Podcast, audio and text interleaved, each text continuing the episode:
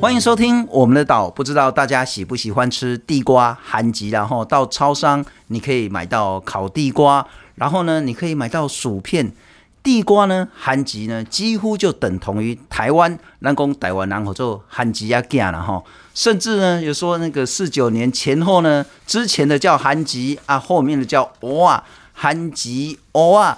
那大家就说韩吉等同于台湾，可是我们真的知道。地瓜是怎么来的吗？事实上，地瓜呢应该是舶来品啊，哈，就真的是从外地所传到台湾来的。可是地瓜在台湾，从台农一号到现在，台农已经七十几号了。为什么会有这么多的品种？可是最大最大的关键，这么多的品种呢，都是在嘉义农事分所。一个一个分种育种出来的。那今天呢，我们要来到嘉义农事分所呢，来聊一聊地瓜，以及访问这个我至少自己认为，然后它叫地瓜之父，包括台湾有两个品种的地瓜都是它育种出来的。欢迎嘉义农事分所的主任赖永昌，哎，主任你好，大家你好，哎，主任你好了哈，哎，应该是从日据时代，应该就是一九二二年的时候，嗯。嘉义农事所就开始在育种地瓜了，对，所以它那台农一号就是台湾自己育种出来的地瓜品种，就是在这里诞生的。其实最早台湾很早之前就有这诶甘薯引这育种植的历记录了啦哈。那最早的时候，其实我们没有正式做杂交育种的工作了哈。那大概都是诶引进的，从国外的引进的品种来这里种了哈。那也刚才你讲的就是一九二二年是正式说进行在嘉义所进进行那个甘肃杂交育种的计划了哈。Uh huh. 那所以真正是说做是开始做是一九二二年是没有错。一九二二年就在嘉义农事所这个地方。对对对对。现在日本时代嘛。是。所以你们是直接隶属日本总督府的。是。啊？为什么那个育种地瓜这么重要？呃，因为那时候其实呃。甘薯那时候其实有一点当做战战略的一个战略物资了，因为那时候其实甘薯其实那时候不是人，大部分都是除了给呃养猪一些饲料以外了，其实那时候有做一些工业用途，比如说做酒精，甘薯因为含淀粉可以做酒精了哈。Uh. 那所以你记得那时候，哎、欸，我们的台糖的小火车哈，是它最早的那个呃这一。引擎使用的能源来源就是用酒精，所以那时候日本人是想要用甘薯来本身来来生产酒精，作为一个军事用途了哈。哦、所以甘薯本身就是那时候就有就这这个这这个用途，所以就把甘薯一种变成一个很重要一个工作，所以隶属总统府是这个原理。哦，所以嘉义的这个农事分所是直接隶属总统府的。对对对。哎、啊，然后我刚刚谈到这个应该没错吧？韩吉不是咱台湾本土种诶，它其实是真的是外来种，是没有错啊。从哪里来的？从其实我们很多作物了，包括马铃薯一样，这一些一些根茎的作物很多起源都是在那个中南美洲那个安第斯山那个地方了，秘鲁那边。哎、欸，对的，秘鲁安第斯山那个那个那那个那个地区了哈。其实华人馆不一定是秘鲁，就秘鲁也有.安第，就整个安第斯安第斯山哎，就就地区了哈。那大概是哥伦布到那边去的，最早那去的时候，把这个一些东西，包括甘薯，就带到欧洲去了哈。哦、那欧洲去以后，未来好像好像那些再再从欧洲传到中国了哈。是。那中国再传到台台湾来了哈。基本上到现在为止，大概有四百年了，四百年了哈。那所以甘薯在在台湾历史四百年啊，我们一直在讲过台湾四百年历史嘛 哈。大概我们甘薯的历史跟呃台湾的历史大概是差不多的。哦，所以难怪现在我们把那个韩籍甘薯等同于台湾这样子了哈。啊，不过现在学术界一致共识就是说，它是源自于中南美洲，是安第斯山那边。是。然后呢，从中南美因为所谓的那个哥伦布发现新大陆，那个时候再带到欧洲去。那随着所谓的那个。他们欧洲的扩张政策，所以带到全世界，特别带到亚洲，带到中国去。那中国在四百多年前是用什么路径把地瓜带到台湾来，还是从文莱带过台湾来？这个部分可能还有不太一样的说法，讲法有不同讲法。但至少地瓜在台湾已经四五百年，就是应该是在明朝明正那个时候就来到台湾了。对对对。哎，朱大刚那公典型公，如果没有地瓜的话，他大概也打不下荷兰来。哎，就是粮食的问题了，粮食的问题了。为什么地瓜为什么可以帮助郑成功拿下台湾？因为因为台因为台台湾甘肃本身其实它是一个。我们在讲 哦，跟这旱季裸裸头的裸那个落土烂嘛，哦，但是它生长是很很旺盛的一个一个。旱季唔惊落土烂，只求气候大大看。对对对对，甘薯其实有适当的栽培季。在这气候跟条件没有错了，嗯，但是基本上其实就算不好条件，它是只要生长的状况是比较差一点而已啦。是，不过不过完整弄完全都没有没有没有收获那个，那所以其实还是有，所以基本上就是说军队其实也需要粮食了，是需要粮食。那假如没有粮食供应的话，事实上要打赢胜仗也比较困难。所以那时候荷兰采取坚壁清野，要跟那个郑成功长期抗战，郑成功就干脆说：“我的屯垦，我进韩籍，我的军队就有粮食可以。”吃了，那韩籍就喝井，那贡献呢就干单的了哈。可是你地瓜要种的好吃，真的很不容易。那嘉义农试所从台农一号，现在已经到台农七十四号了。那七十三号就是那个紫玉地瓜，咱讲就嘛新的或者欧啊韩籍的哈，看起来是欧啊，但是内底是紫色的，就是那种紫心的地瓜。这个呢，就是赖永昌 赖主任他自己育种成功的。现在呢，还有七十四号，就是金香金胖这个品种，这个也是赖主任育种成功的。育种这两个品种，为什么它的特殊性是什么？诶、欸，其实吼，每一个育种都有它的目标了，好，都有它的目标。那诶、欸，做紫色甘薯的原因，其实是最主要是我们那时候台湾没有紫色甘薯这个品种了哈、嗯。那所以我其实是用一个应该日本引进来的农民去引进来的。那我不晓得是哪个品种来了哈。那我用那个品种跟我们的台农六十二号杂交杂交出来的了。是，那是第这是一个我们刚开始选的时候，其实这个品种它它的皮色跟一般日本的不列，它是一个淡淡粉红色的那种淡粉红色那。肉色的话，肉色的话，其实它是有籽，但是它籽的没有像一些一般品种那么、那么、那那么籽哈。但是它最大一个优点就是说，它其实会是是好吃的一个品种。所以我，功力的是台湾的地瓜之父啊，就就就包括我们这一棒一棒，然后到你这一棒，台农七十三号，台湾第一个欧阿韩籍出现了。啊，七十四号更厉害，还有就是台湾的那个地瓜的 LV 或者金香品种，这个品种似乎又很不一样。哦为什么会译成七十四号的原因，就是说我们其实那时候甘薯其实有，我们以前都种台农五十七号这个品种了哈。那这个品种其实它好吃是好吃的啊，哎、欸，现在消费者都很接受，但是它其实有一个很大的缺点，就是说它很容易发芽。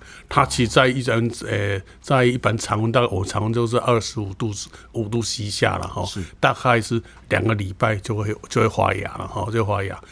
那我们希望能够找到一个品种是比较不容易发芽。为什么我们想要不要发芽呢？因为我们希望能够，诶，我们其实甘薯都是在供应国内市场了，出口对对对，对，没有错。我们是想说，我们做寡销，做寡销，我的做寡销。那会做寡销的话，一定要一定要。不不，第一个那个十位加一定是一个很很重要因素。另外一个还就是要不会发芽这个部分了哈、嗯。我们所谓的不会发芽的是的的条件是怎么样？哎，我基本上我们如果一个这个甘薯从田里采收以后了哈，那我们完了立刻也是经过我们清洗以后，立刻要要送送出去，是出要送到国到到国外去。大概因为我不可能用空运，一定用海运嘛哈，一定海运。那空运呃海运的话，大概两礼拜，对对对，两礼拜。那在当地我们要让它两礼拜能够卖嘛哈，是哎两个礼拜卖。所以我意思我意思说我遇到一个品种的话，至少说在常温下哈，可以四个礼拜不会发芽。从采收到发芽至少要超过一个月以上，对对，才不会发芽啊！不，你俩讲发芽，你消费者不可能给你买了哈。那所以我们就希望说，我们找到，希望找到这个品种，找到这个不会发芽的品种。那刚好日本其实很多，他们他们品，我在想可能是跟甘薯会不会滑，应该是皮的厚度是有关系了哈。Uh-huh. 那我们刚好有引进到日本的一个一个品，这一个品种就是呃，也就呃九州九州一一零一这个品种了哈。是。那我们其实是用这个是当亲本去。杂交了哈，杂交，那杂交刚好选到这台红七十号，它就是第一个，它十位跟，诶、欸，它其实它跟五十七号其实是不太一样。我们甘薯其实它的其实甘薯主要是它的，呃，含量主要是淀粉哈，需要淀粉。那淀粉的。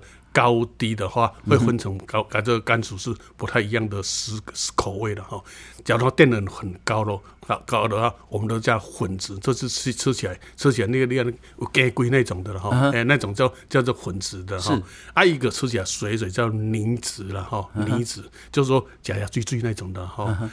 那不管是混子，不管是泥子哈，其实消费者都不喜欢了哈。是，它其实最适当是那个来混泥子啊，混泥子口感香香蜜蜜啊，这这中间这种叫混泥子，不香过米啊呢。啊，台农需要大概是这这种的哈，这这一种。我可能因为有些听众朋友他不太懂台语，然后台语讲鸡龟的，其实你在食道这边就就很不舒服，凉凉那种鸡龟啊，对对对对对对，其实食道不一样，它是。做这一混泥质再往上接近比较混质，但是也没有到完全混质那种程度啊。那然后它淀粉的颗粒算很细致啊，那很细致啊，那然后所以它基本上基基本口感那跟日本的一些现在所育成的几个品种都很类似了哈。所以所以这个品种是它是属于这种特性。所以我们现在其实因为跟日本的呃来源亲本来源是一样的话，所以我们的整个特特性，所以台农七十号。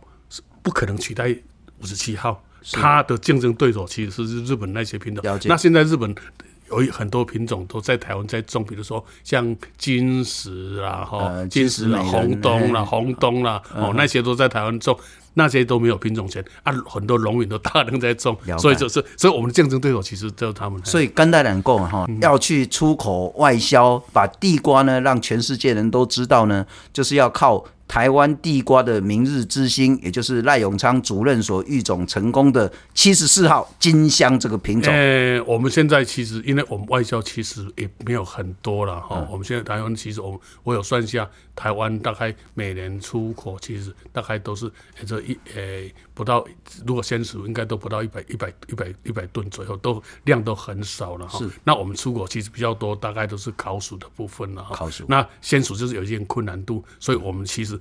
要很多，要要很多挑战还是很多挑战，因为我我觉得说我们的可能到国外的的这个问问问问题，我们的虽然说我们现在是可以有东西可以出去，但是到那边的话，我们运输还是太长的了哈。其实日本的一他们的策略，其实他们都比如说这些热带品种，其实它都是在东南亚种。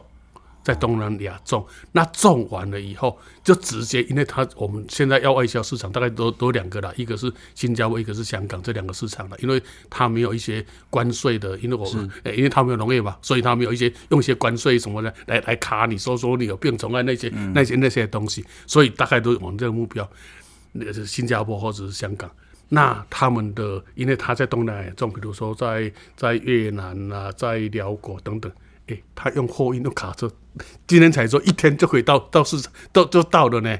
哦，所以我们其实外销要外销，这是是一个是一个我们长远的目标没有错，但是挑战还很多，因为人家一缸的搞，但能力摆在高位，所以。按照我们的成本都比它高很多，要去那要怎么卖？这个是一个一个啊，成本啊，你该下弄发给啊。虽然发芽的地瓜绝对可以吃，只是口感真的比较不好。是啊，因为淀粉变少了嘛。对，而且大家就消费者看到说发芽的，就是心里会毛毛，就会跟马铃薯混在一起，因为马铃薯发芽真的不能吃嘛。对，太容易淀粉。哎，不过那个主任就是跟我们谈一谈了哈，因为你在市面上还有那种黄皮黄肉，还有那种红皮红肉，又有那种黄皮红肉。品种非常非常多，现在最主要咱家的含集，包括在超商啊，包括在台湾最大的那个地瓜的故乡就是云林水林啊，这个都是五十七号嘛。对，五十七号就是黄皮黄肉的这个最普遍的啊，口感其实大家接受度也最高的。对。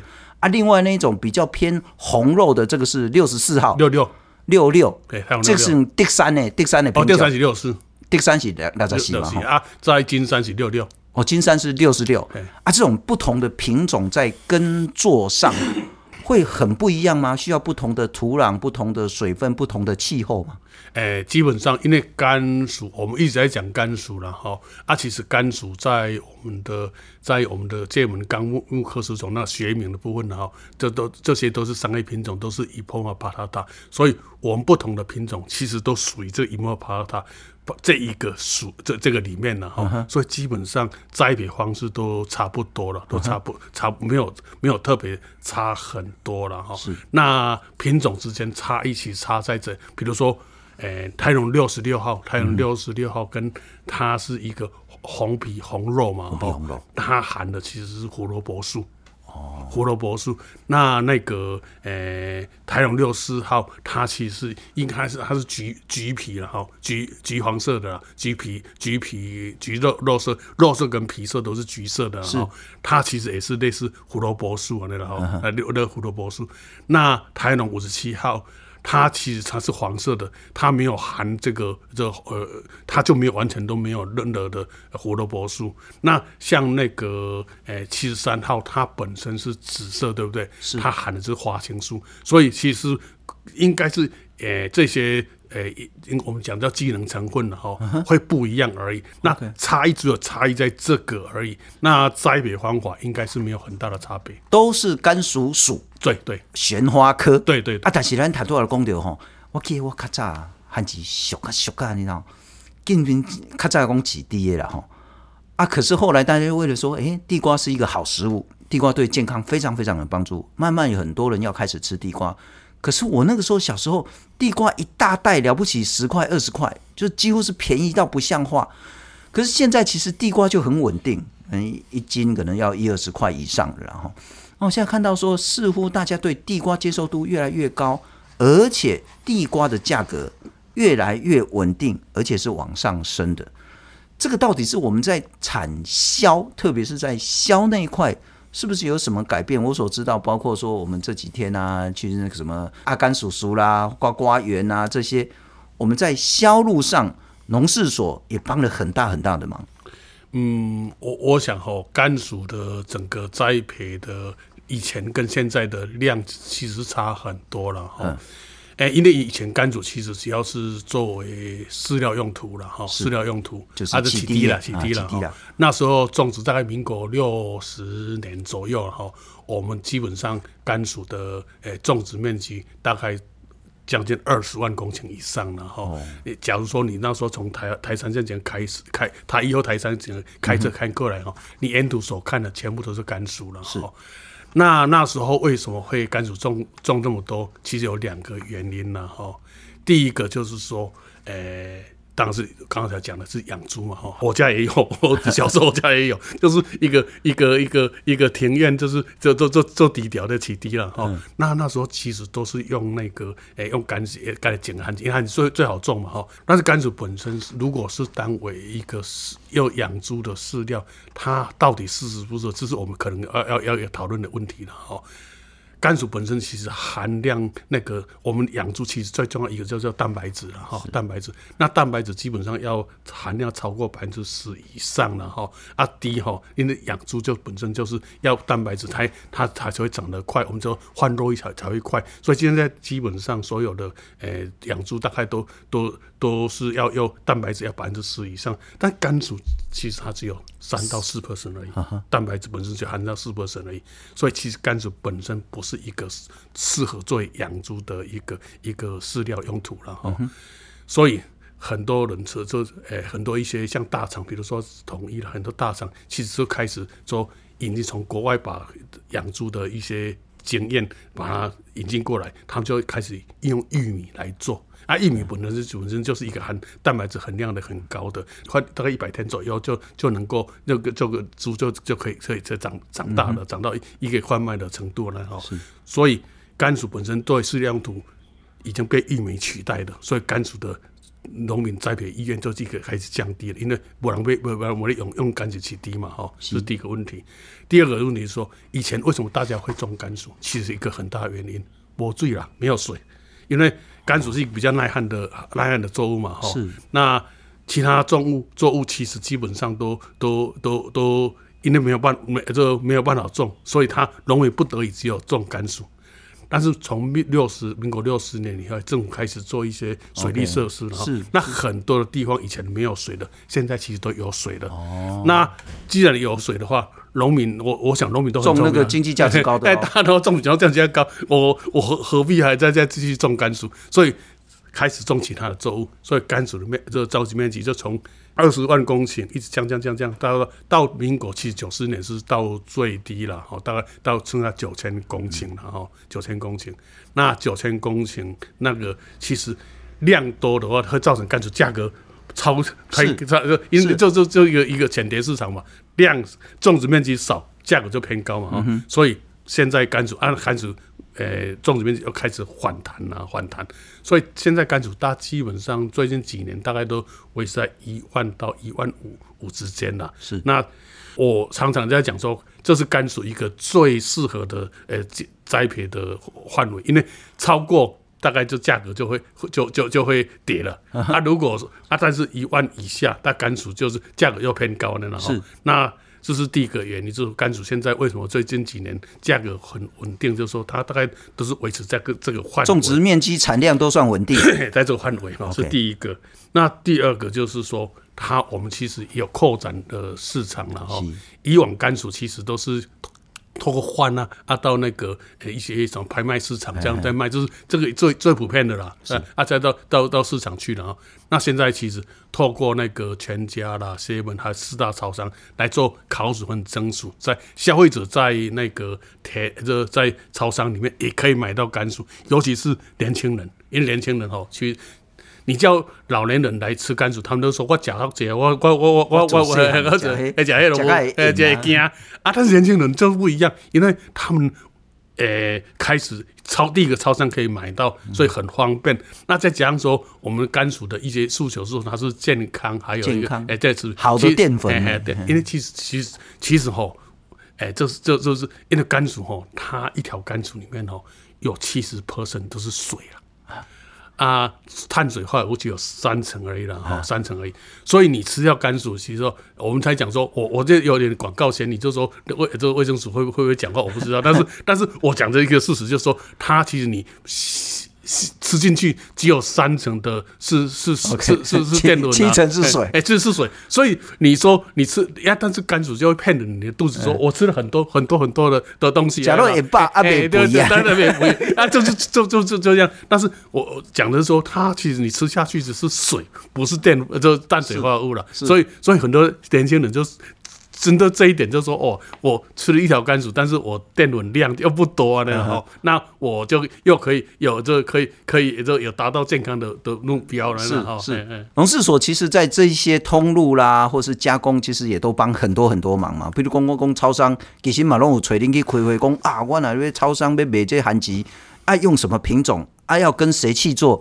农事所扮演关键角色。呃，我们协站在协助的角色了哈，因为其超商其实他们都，他们你其实都有都都有说，呃，我们是当做一个呃媒媒合的工作，跟清超，就是说那个产销班啊跟他的在合作呢，然后、嗯、那那他们直接去谈了，然后是那基本上是，所以比如说像统一最早的时候，他来跟我谈，他整个要做的时候，他其实那时候都一直讲，他说他只有五。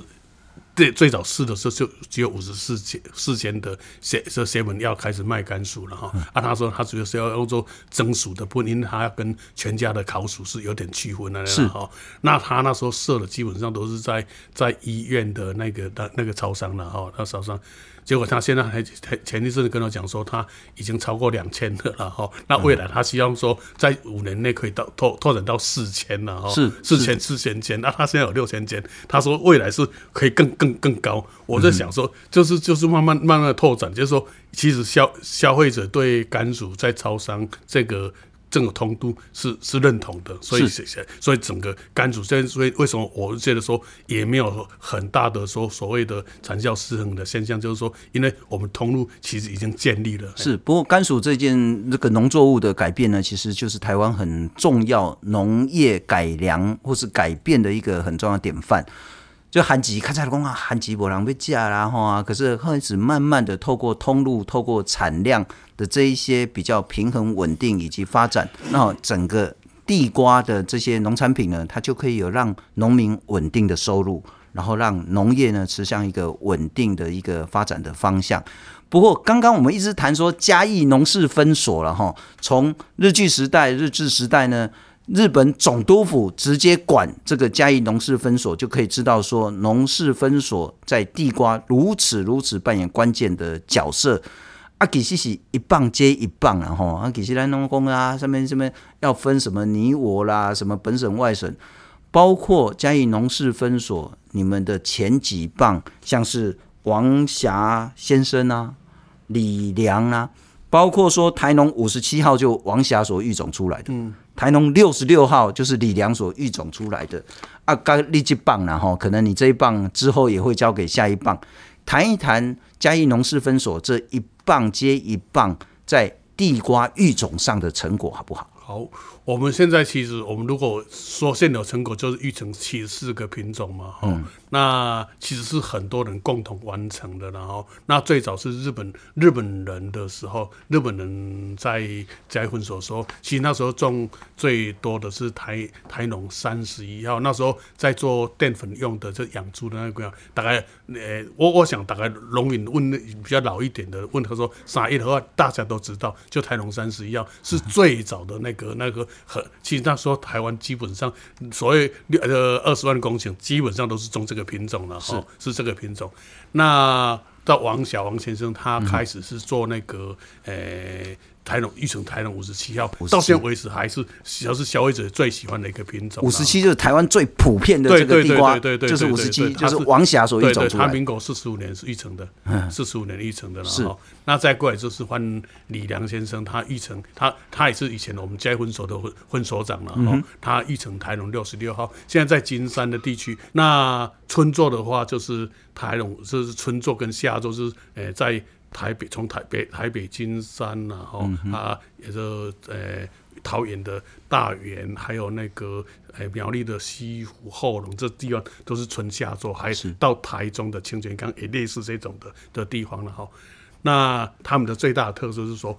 它刚开始种的时候，它的甘薯的甘薯的那个诶、生产季节的时候是它的诶刚、好是低温，但是以后温度慢慢的高到它生长中后期是温度升高，那开始梅雨还有一些台风季节都会来，所以这块品种的话，它有一个最大特色就是说，它可能会遇到一个一些水害水害水害，而且它地上部会因为。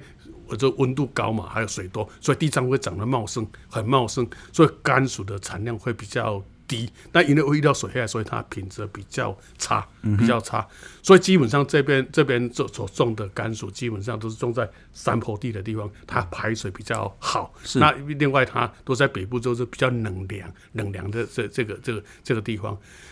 所以我们的台农六十六就是最适合这个平地方的种的，因为它它就是它的它的。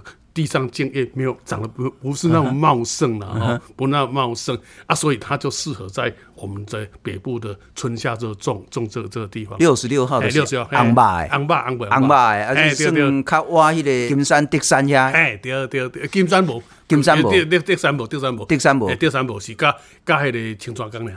哦，清泉岗还是彰化大城，大城大彰化大城，对，那那边都有。所以咱拢讲啊，咱假币唔知币价，假韩吉唔知韩吉安那来，然后咱基本上收价，说那个五十七号那个黄肉的，在超商吃得到的，或是很普遍的这个，这个叫水灵种的，这个是王霞所育种的。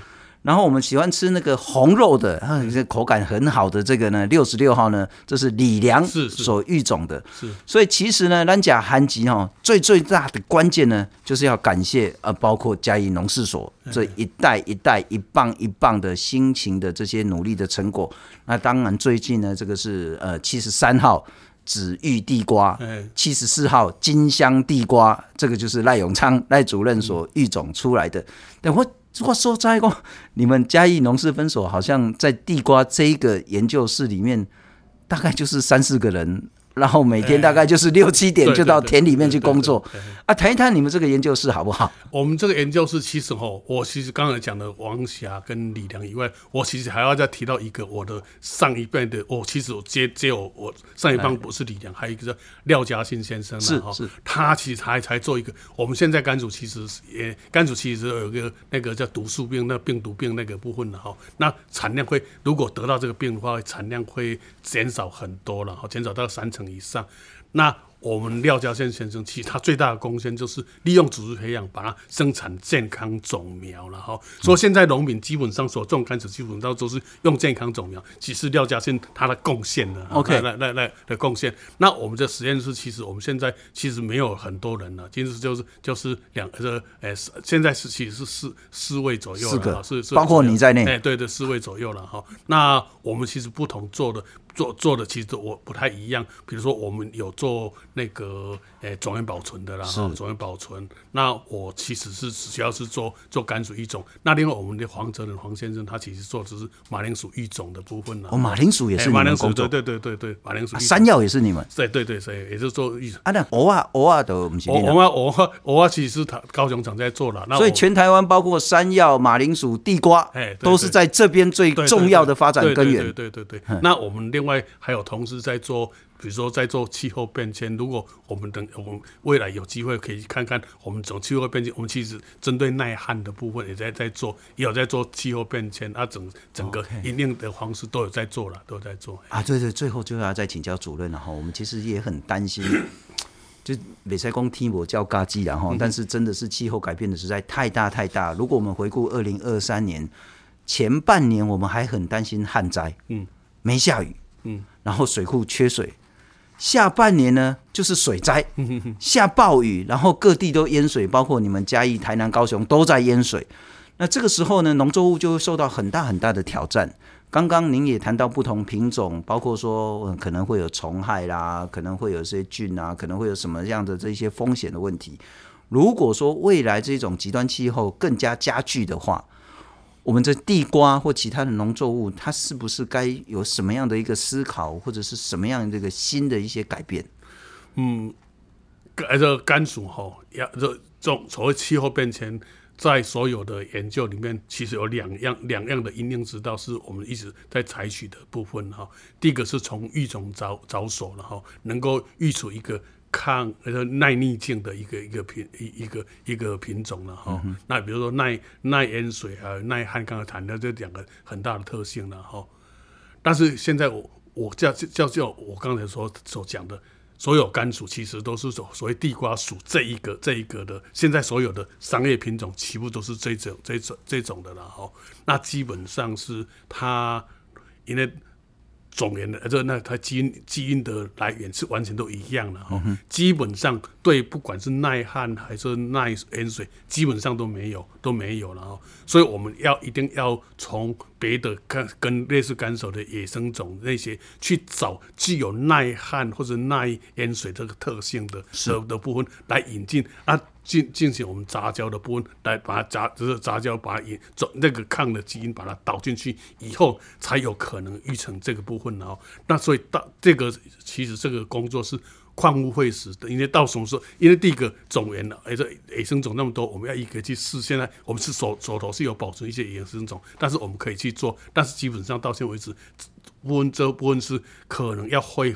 很多时间才去做，所以到现在为止是还还在进行，有在做，但是不晓得什么时候可以完成哈。是第一个部分。第二个就是我们叫做做调试的部分了哈，就说我们诶、欸，因为有耐旱或者那有旱灾又有水灾了哈，那我们是在栽培制度上是哪一些可以改变了哈？啊，让他说我们这这些遇到这些灾害可以减少。而且在减少了哈，那所以我们基本上我们也都也在做。现在其实这个比较简单。现在我已经是在做，比如说我们有用一些有一些用覆盖的怎么样了哈？啊，干旱灾就是旱，其实现在就主要是指那个耐旱的部分哈、嗯、啊，让它呃就那个蒸发蒸发不要那么那么剧烈了哈、嗯、啊，可以把这些成果可以让农民说，我们未来如果用这方面我们可以来做，所以育种的部分是比较难的，比较比较呃没有那么快了哈。是，那我们其实我们也也有一些是用一些诱变育种，能够创造一些可以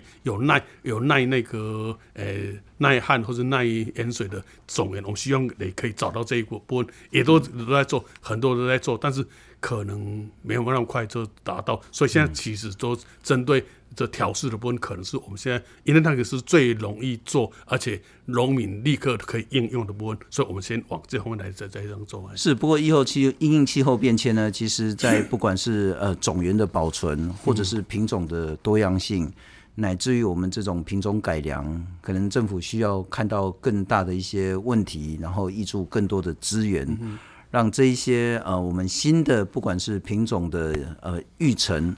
乃至于因应气候变迁，我们有更大的能力，就很像说当时郑成功要来打荷兰的时候，如果没有地瓜的话，郑成功是不会成功。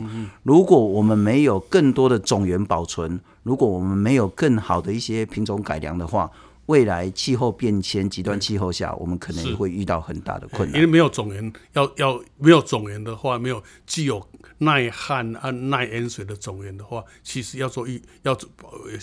创造一个新品种是可不可能的了？哎，不过我真的很感谢那个赖主任呢、欸。真的，如果没有说赖主任，其实应该说没有嘉义农事分所的话，我们其实不会吃到这么好吃的地瓜，嗯、我们不会有这么多的地瓜的品种、地瓜的产业，不管是农民的栽种到后端的，不管是加工产业，乃至于品牌的建立。恐怕我们现在都会遇到很大很大的困难。